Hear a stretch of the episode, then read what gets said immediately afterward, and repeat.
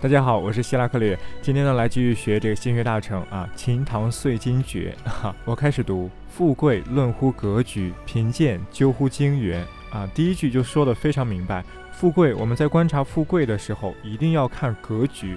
但与之对应，当我们观察贫贱的时候，我们才去仔细的分析啊，入庙啊，落陷啊，旺啊，着生啊这些。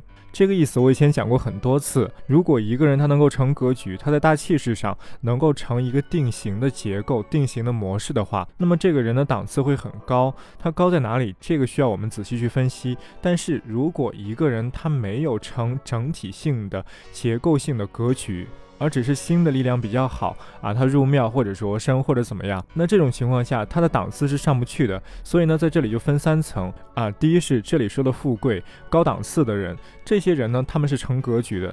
第二档次是没有成格局，但是呢他的心还可以，呃还入庙着生，他的行星还比较好，这种就是普通了，最多普通偏上一点。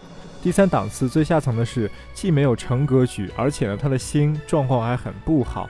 成了非常差的格局，而且呢，行星的力量也不强，那这种情况就是属于啊比较贫贱的命。好，继续，星有顺行，必昼坐而久跪，素接胸部，处困厄而不言。这里星的顺行，并不是我们常说的木星顺行或逆行啊，不是这个意思，而是说这个顺行，它是指五颗星按照一定的排序、一定的规则，同时处在星盘上的某一个部位。甚至五星连珠，连珠在某一个星座、某一个宫位。当然，这里重要的是连珠的这五颗星，它要按照一定的规则、一定的顺序去排布，这才叫做星有顺行啊，必昼坐而久贵。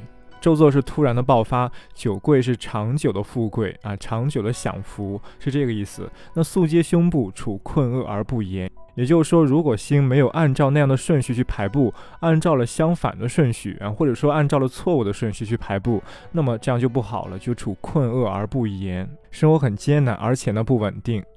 好，继续三三五五为主聪明，时时空空反其见容。哎，这句话说的非常好。三三五五的意思是零零落落，也就是说这个星盘这里有一点好，那里有一点好，这点好和那点好不相干。在这个星盘上，它有很多小的好处，但是呢，这些小的好处各自为战啊，综合不到一起去。那这样就叫做三三五五。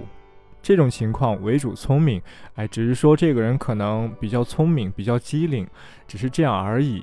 他在某一些事上反应很快，当然在他的生活当中啊，在一些小的地方也可以有利益啊，也比较好，但是呢，难以成大气候。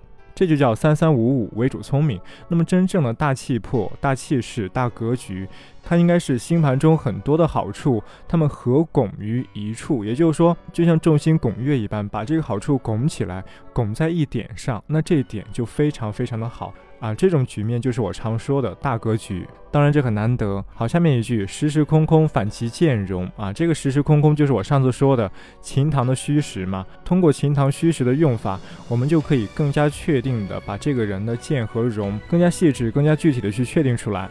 好，继续，凶星入命，少困厄而壮亨，公公遇吉，到老终作贤良。哈。当凶星入命啊，凶星入命宫，他在年少年轻的时候容易不幸。